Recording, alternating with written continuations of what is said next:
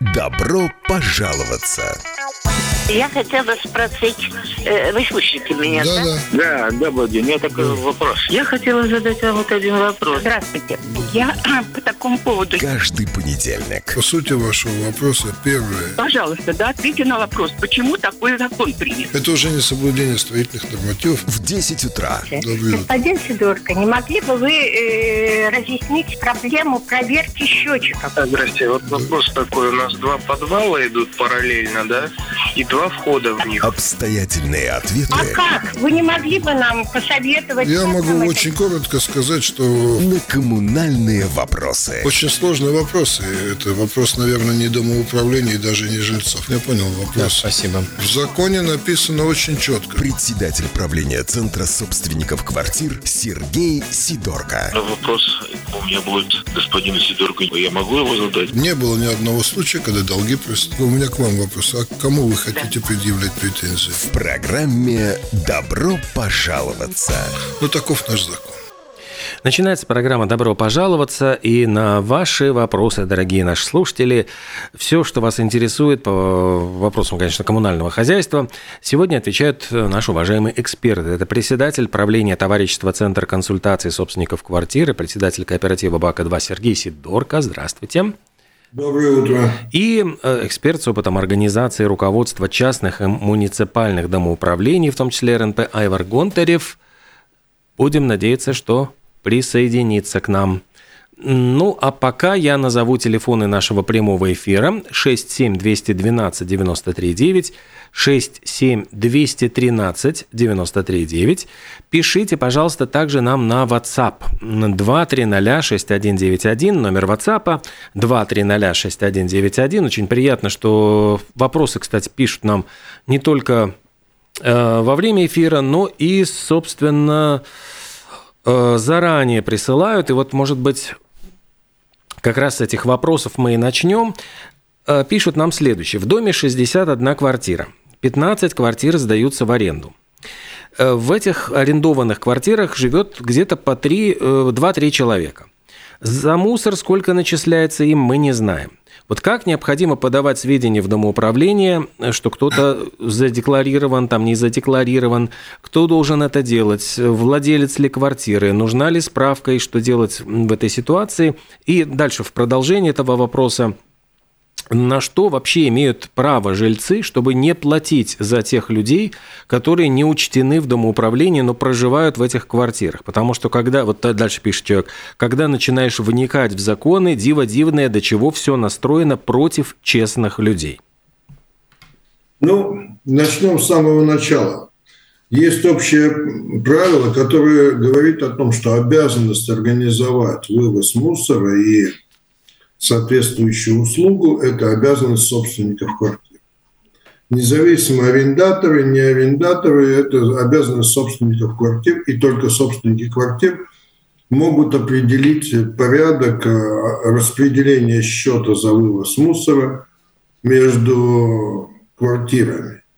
Там предусмотрены следующие варианты. Пропорционально количеству квартир, пропорционально количеству зарегистрированных, пропорционально площади и пропорционально фактической, фактически, количеству фактически проживающих людей. Начнем с последнего, чтобы там сразу идет оговорка, что каким образом определяются фактически проживающие люди. Это обязанность определить собственники квартиры, и они же потом занимаются подсчетом.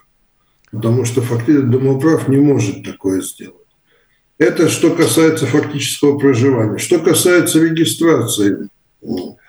Дело в том, что если мы говорим о справедливости, то не факт, что арендаторы зарегистрированы. И, и вообще, что количество зарегистрированных людей соответствует фактически проживающим.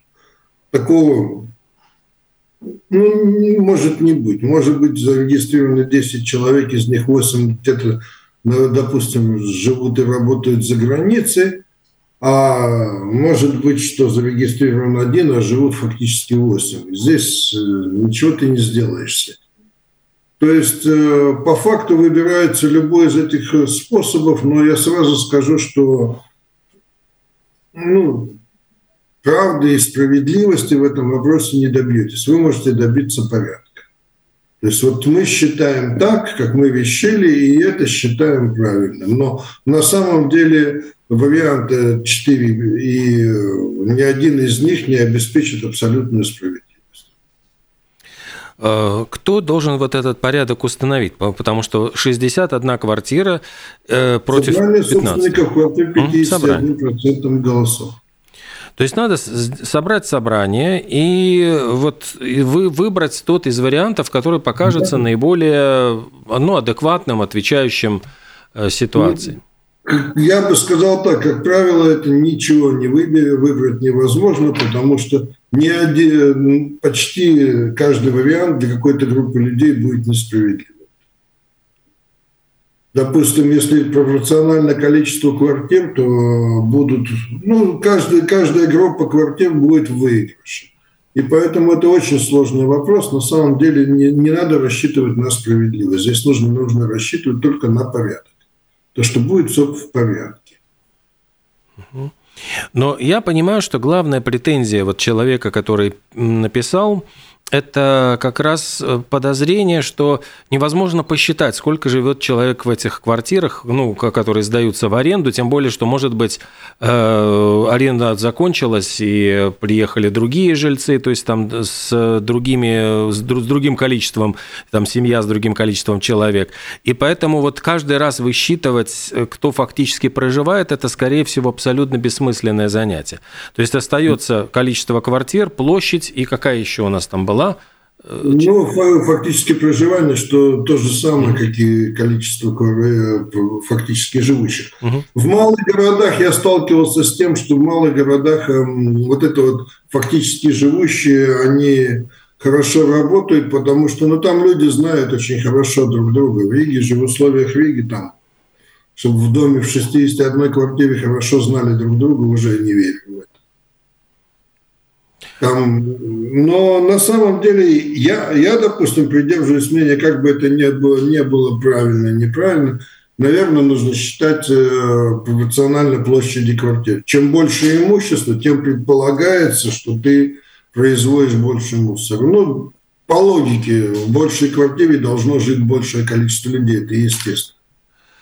Ну да, но, да даже но если... На самом деле здесь мы столкнемся с мощным противодействием, потому что есть э, много квартир, которые в силу, там, трехкомнатная квартира, в силу обстоятельств жизненных остался один человек, и он начинает возмущаться этим порядком.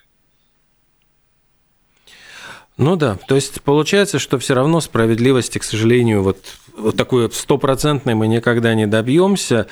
Но э, самое главное, вот как... Э, контролируется, вот если сдаются в квартиру, смотрите, в этом доме четверть квартир, они сдаются в аренду.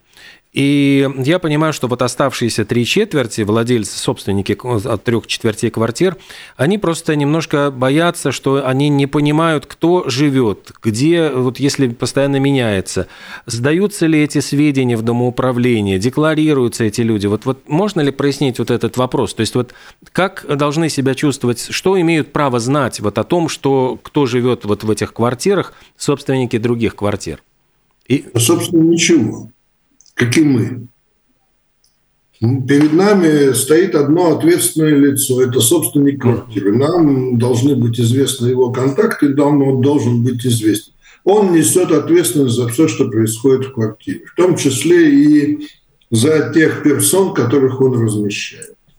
Но мы как-то немножко упираемся в арендаторов, а если, допустим, родители разместили ребенка там, скажем, великовозрастного, и он ведет себя неподобающим или каким-то таким способом, тогда как это же не арендатор. Поэтому на самом деле аренда, арендные отношения контролируются, насколько я понимаю, могут контролироваться видом. Valsts dienas. Потому что на самом деле, если вы получаете доход от своего имущества, то вы должны декларировать этот доход и в идеале регистрировать договор аренды в земельной книге. Вот тогда эти данные становятся публичными. Если вы этого не делаете, то у меня, как управляющей компании, нет права прийти и спросить, а кто тут проживает. Я могу только вежливо поинтересоваться, а где ваш собственник? Я хочу поговорить с собственником. Ну, если у меня нет другого контакта. Так что это не контролируется. Второе, относительно регистрации. Сам по себе факт регистрации, он юридически ничего в данном случае не значит. Я хочу напомнить, что сама по себе регистрация – это способ сообщения государству о том адресе, по которому государ... органы государственной власти могут с тобой связаться. И на этом все. То есть никаких там подтверждение, что ты это связано с местом жительства или еще что-то, это никак, никаким образом не связано. Поэтому то, что человек зарегистрирован, не факт, что он там фактически живет. Ну и самое печальное то, что, в принципе, а что такое живет? И что такое в гостях? Ну, допустим, ко мне приехал гость и живет он у меня второй год в гостях. Это живет в гостях или это аренда. Понимаете, тут очень сложно. Поэтому я говорю, собственники квартир должны смириться с тем, что вообще в нашем деле не всегда можно достичь какой-то справедливости, но нужно стремиться достичь понятного порядка. Вот это так и все, но мы так решили. В конце концов, я, отошли, я сошлюсь на опыт семейной жизни, в каждой семье какие-то свои правила. То, что принято в одной семье, далеко не факт, что это будет хорошо работать в другой семье. Но, тем не менее, люди живут, и поэтому с этим надо считаться.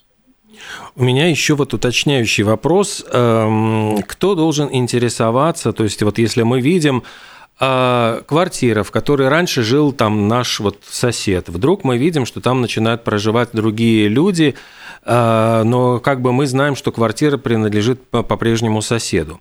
Вот э, наше это дело или не наше э, задает, ну вот по закону он должен как бы, вот мы говорим о том, что он должен. Э, зарегистрировать вот этот, если он договор аренды в виде. Если он этого не делает, он, получается, нарушает закон. Можем ли мы как бы поинтересоваться, э, заявить, э, поинтересоваться в вид, э, или это мы суем нос не в чужое дело, и это нас не касается? Если мы говорим одно про... Не, одно не исключает другого. Угу. То есть, если вы хотите поинтересоваться в виде, существуют ли там арендные отношения, вы можете – что ответит, да и каким образом там дальше будет действовать вид, я не знаю, но вид и сам контролирует некоторые вещи, и мы, как управляющая компания, нередко получаем запросы от вида, уточняющие моменты, связанные с использованием той или иной собственности. Но к вид вы можете обратиться. Не факт, что вам ответят или ответят положительно, но обратиться, конечно, можно. Является ли это вмешательством в чужие дела, не знаю. А зачем вам, собственно говоря, э, я отношусь к этому так. Есть собственник квартиры. Собственник квартиры должен выполнять свои обязательства, обязанности. Это участвовать в управлении дома, то есть активно участвовать в собраниях, принятии решений. Это первое. Второе – аккуратно платить за квартиру. Третье – соблюдать общие правила общежития. Если он это выполняет, ну какая мне разница, кто размещен в его квартире? Какая разница, ну, грубо говоря, соседям? Если начинаются нарушения общественного порядка или создаются неудобства, ну, скорее всего, это не дело вида, это тогда нужно решать, э, либо выходя на контакт с собственником, либо э, обращаясь в муниципальную полицию. Таким образом. Приводить этих людей в чувство. Угу. Ну, я понимаю, что вот интерес э, все равно, ну вот как бы вот людей, они боятся, ну как бы такое нежелание а, платить за других, то есть если вдруг мы видим, что квартира, ну условно говоря, сдается каким-то приезжим, там живет э, несколько, чуть ли не несколько семей, а получается, что они пользуются лифтом, местами общего пользования, э, то есть производят гораздо больше мусора, чем среднестатистическая квартира квартира. Остальные жильцы начинают чувствовать, что как будто бы они платят за вот всю эту большую э, за несколько этих семейств, которые вот живут в этой квартире. То есть, э, ну, возникает чувство какой-то несправедливости происходящей. Ну, я согласен, что в любом случае всегда в этих вопросах распределение разницы по воде и в вопросе о всегда будет возникать чувство несправедливости. Я даже не хотел бы комментировать, потому что либо ты мало потребляешь, либо много, либо у тебя семья большая. Мы все время упираемся, вот арендаторы. Хорошо, а если собственник и у него 8 членов семьи, э, членов семьи? Ну да. Та же самая. То есть здесь, я, я говорю, здесь какой-то Речь о справедливости не может быть. Здесь идет речь, может идти речь только о четких правилах, которые люди приняли и смирились с тем, что они приняли такие правила. Либо они их меняют. Варианты для изменения есть. Но еще там был вопрос, а кто там должен интересоваться количеством задекларированных? По сути дела, сам собственник. Получая счет за квартиру, если у вас счет выставляется в зависимости от количества задекларированных, то в этом случае вы должны просто отслеживать, не появились ли у вас лишние люди. Там количество людей, которые учитывают домоуправление, оно указано. Но на самом деле здесь надо учитывать еще один момент. Домоуправление, как правило, вводит базу данных а, один раз, а потом актуализация ее, то есть изменение в плюс или в минус, это уже вопрос собственника квартиры он должен после этого своевременно сообщать. Домоуправление имеет право раз в год получить справку о том, что ну, сколько зарегистрировано людей в домах и в квартирах. То есть количественную справку мы получаем, адрес там, и сколько задекларировано официально. Это все. Остальное должны отслеживать сами люди. А мы вот входим кругом да около вокруг еще одного вопроса. Я понимаю, что это очень большая тема, но, может быть, э, поскольку мы ее затрагиваем. А, предположим, вот э, пожилая женщина, не знаю, пенсионер... А, ну, у нас сначала звонок 67212-93. Здравствуйте. Добрый день, Олег. Да. Добрый день, Сергей. А, скажите, пожалуйста, есть такой вопрос.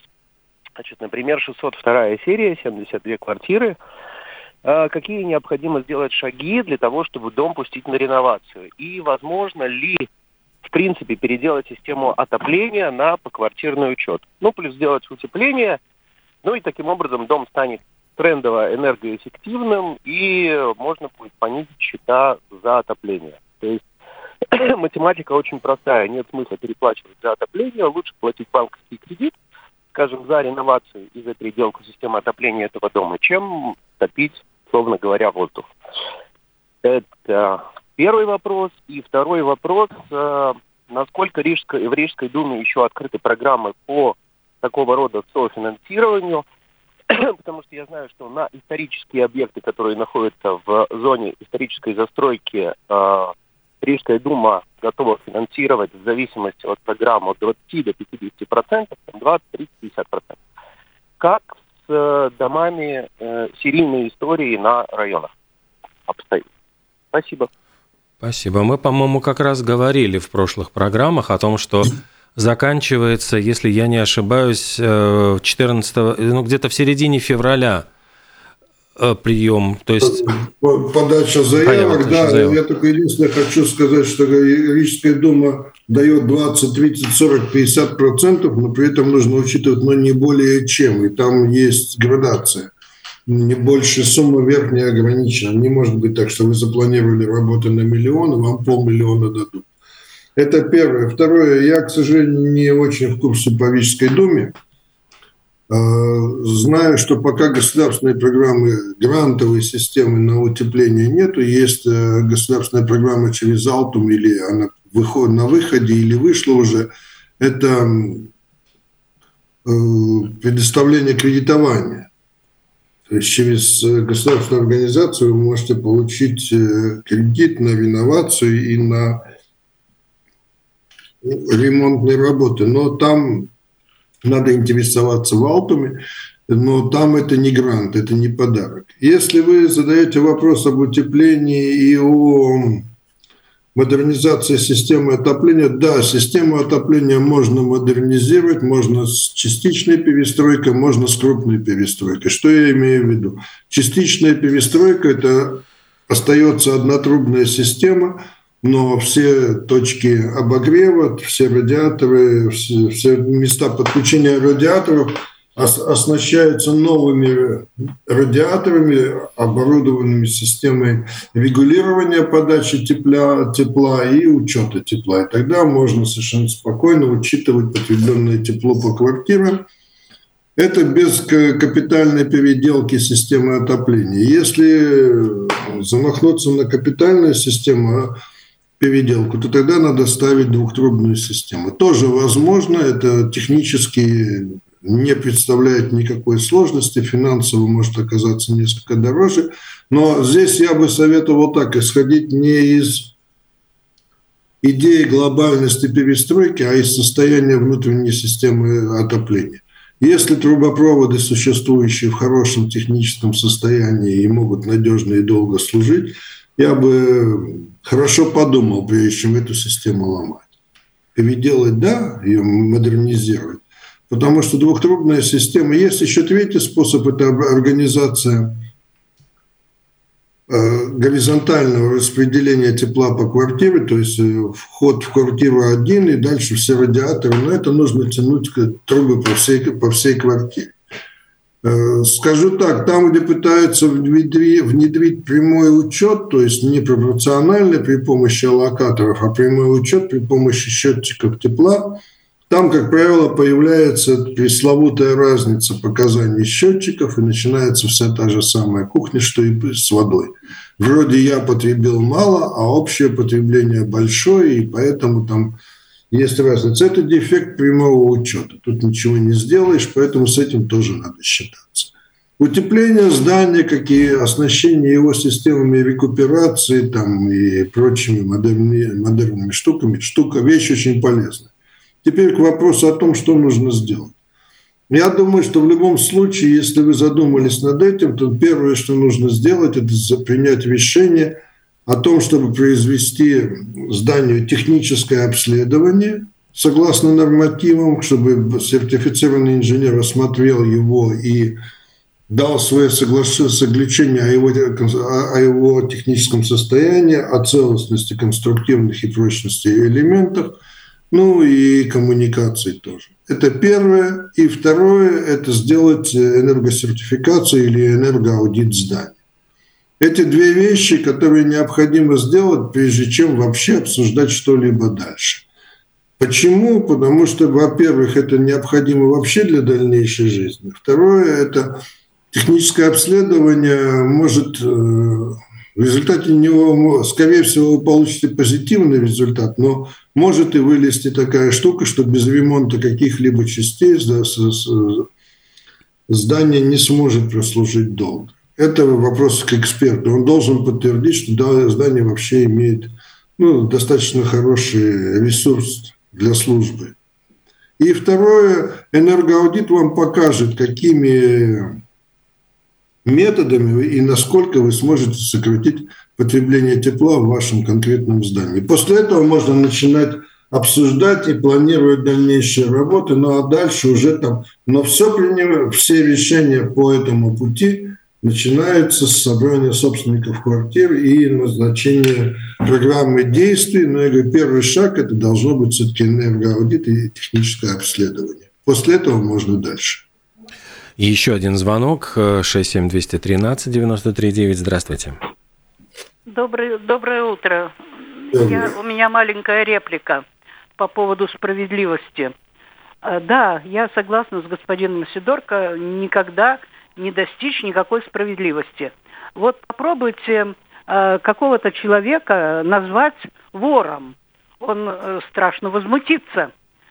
А, но в то же время э, как в расчете э, неучтенной воды, так и в расчетах по вывозу мусора э, приняты совершенно несправедливые э, эти самые способы. Э, то, что соберите собрание, это легко сказать, эти два слова. Но если вы хоть раз что-то пробовали в этом смысле собрать, то вы знаете, что это значит. И почему э, все равно невозможно э, как бы перерубить эту ситуацию, потому что сразу же вступают два э, закона природы, от которых вы никуда не денетесь. Один – это своя рубашка ближе к телу, а второй – это шкурность. Вот такое мое мнение. Всего хорошего. Ну, да. Но тут, я думаю, что комментировать даже... Э, еще один просто звонок, 67212. Да, да, добрый, добрый. Здравствуйте. Да, пожалуйста. Вот у нас в доме Бедреба 80 квартир, но большие проблемы у нас э, в подвале трубы текут, это самое, там вечно вода, значит, и э, на 80 квартир 500 кубометров распределили по, по 7 кубов на каждого этого самого. Потом люди не, не пишут э, показания воды, не сдают, там арендаторы их выгоняют с полиции, потому что они не платят. Вот. Ну и я поднял скандал, значит, старшего дома за шиворот привел в подвал, показал, как что вода там течет. Вот. Ну и они приняли решение, значит, фотографировать счетчики, чтобы люди, а кто не сфотографирует, на того все потери. Вопрос к вам такой, первое, как навести идеальный порядок – э, стру, струю с потерями воды. И второе, значит, не советуйте мне менять компанию, просто или с этой компанией, или с другой в договоре вписать минимальный процент потерь. Все остальные потери должна будет оплачивать управляющая компания. Пусть она ходит по квартирам, пусть она за трубами следит. Вот так. Мы платим деньги. Спасибо. Ну, следить за трубами для меня вопрос такой странный. Значит, давайте вернемся к тому, что все вопросы, которые кто должен решать, уже закон ответил, собственник квартиры. Если у вас трубы в таком состоянии, что они текут, значит, вы должны принять решение о ремонте этих труб. Это первое. И второе решение о том, откуда возьмутся деньги на ремонт этих труб и трубы будут приведены в порядок. Это эксклюзивная обязанность собственников квартир привести свое здание в порядок. Значит, это первое. Второе. Относительно того, что кто-то платил бы за... Дело в том, что вот это вот, как вы говорите, мифическая там, утечки, это не утечки. Это разница между показаниями общедомового счетчика и э, квартирных счетчиков. И если у вас трубы текут, но мне трудно представить, чтобы текли так, чтобы 500 кубов утекло. 500 кубов – это на минуточку 60 железнодорожных цистерн. Ну, представьте себе ваш дом, даже учитывая, что он 80 квартир. Значит, у вас там полностью не соответствующая действительности система учета по квартирам. То есть счетчики разного калибра, разного класса, разного срока годности и так далее. Я не буду углубляться, это чисто техническая проблема. Решить ее можно одним способом. Достаточно, ну, я бы сказал, он не дешевый, но тем не менее вполне доступный. Установить одномоментно во всем доме, во всех квартирах счетчики одного типа, одного класса точности и с, радио, с, с возможностью считывания радиосигналов. Опыт такой есть, и он совершенно четко показывает, что если, если установлена такая система и э, домовой счетчик в порядке, то разница показаний составляет до 5-6%. И это уже ну, вполне нормально. Если вы говорите, что пускай управляющая компания бегает, прыгает и там, я не знаю, что там стоит надзирателем над каждым счетчиком, пускай. Но только за это, за это платить надо будет, потому что это резко увеличивает потребности в штате. И самое печальное, не, зачастую не приводит ни к какому результату, потому что попытки там бегать по квартирам и контролировать показания счетчиков, они в редких случаях приводят к какому-то результату. Ну, прихожу я хорошо в середине месяца, но человек там, у него различается с предыдущим месяцем на 10 кубов. Ну и что? О чем это говорит? То, что он вылил больше в этом месяце или что еще произошло? Это неэффективно. Эффективно технически заниматься этой проблемой. И одна и вторая проблема, которую вы упомянули, это чисто техническая проблема состояния вашего дома замените трубы, поставьте современные приборы учета. И у вас все эти проблемы снимутся. Еще нам пришли два вопроса, тоже вот э, пишут люди. Э, компенсирует ли государство рост стоимости отопления всем многоквартирным домам Риги в равной степени, независимо от района, от обслуживающей компании, спрашивает человек.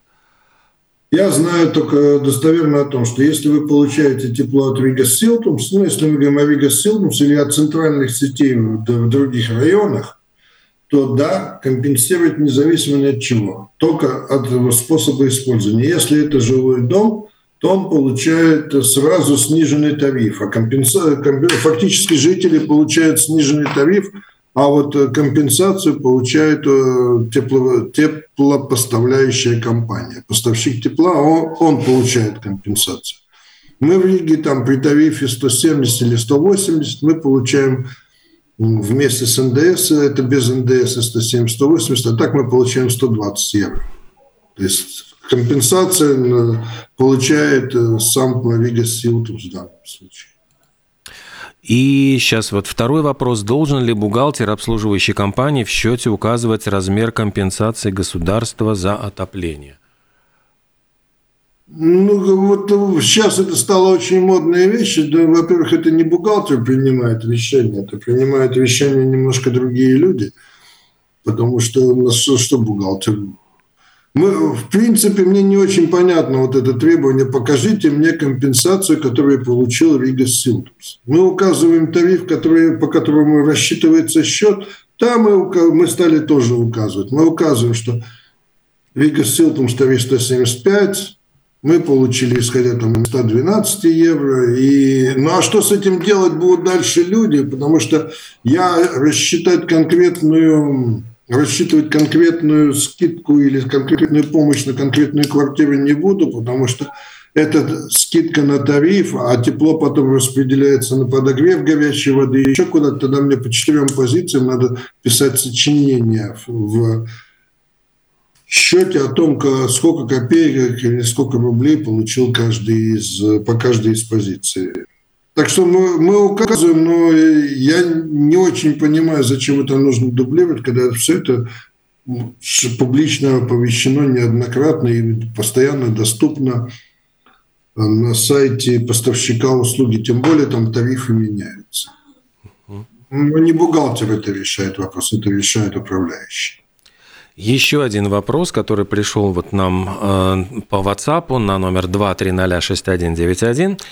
Э, пишут следующее. Можем ли мы, набрав свыше 50% голосов, я понимаю, это собственники квартир, решить, что весь перерасход воды свыше 20% должен распределяться на тех, кто не сдал вовремя показания счетчиков? Или просто я, как владелец, не буду оплачивать все, что выше 20%?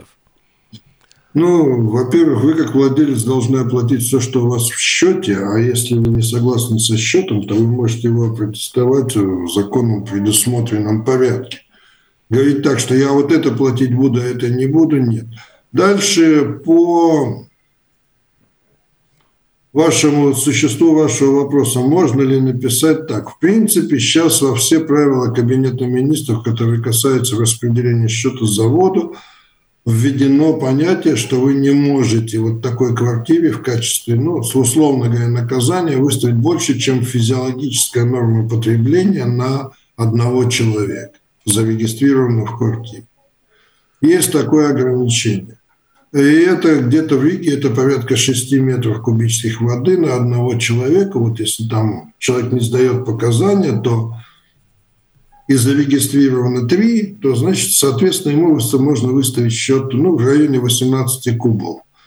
Э, на самом деле там ничего не сказано, как это, эти кубы делить между горячей и холодной водой, что очень существенно.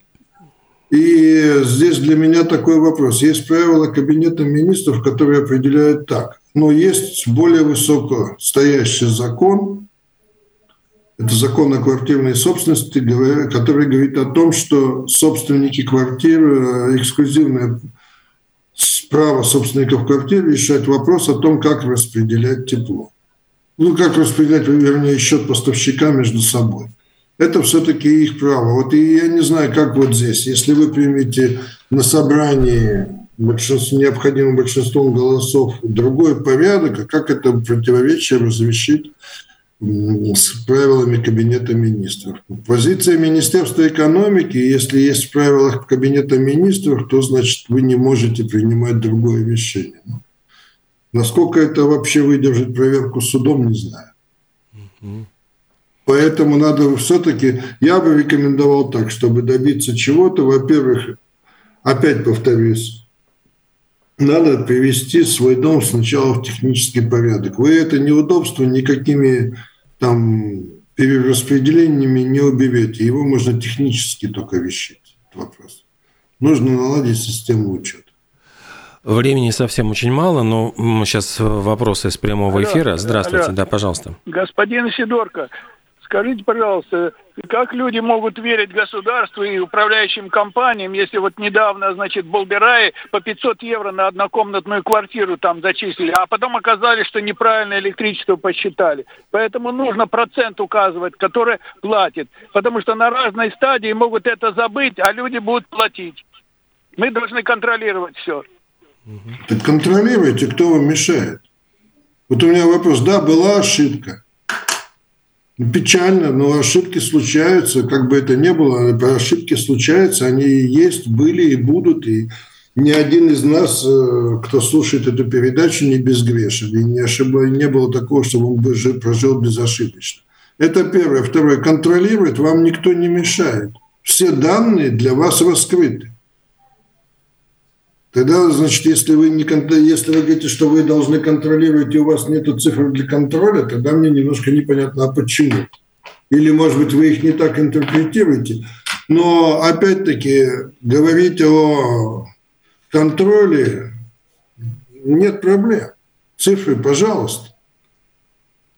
Если вы скажете, что вам кто-то что-то не дал, тогда давайте обсуждать.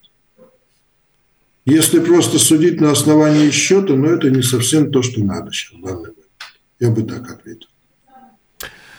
Ну что ж, я смотрю, что время нашей передачи уже подошло к концу. Спасибо огромное всем тем, кто писал, кто задавал вопросы. Я еще раз напомню, что можно заранее задавать вопросы на номер WhatsApp 2306191. Пишите не только во время передачи, вот вы можете смело писать в любое время дня и ночи. Мы обязательно найдем ваши вопросы и зададим их в следующей программе, э, в следующий уже понедельник. А сегодня на ваши вопросы отвечал председатель правления товарищества Центр консультаций собственников квартир и председатель кооператива БАКа-2 Сергей Сидорко. Огромное спасибо и до следующей недели. Хорошего дня. До свидания. До свидания.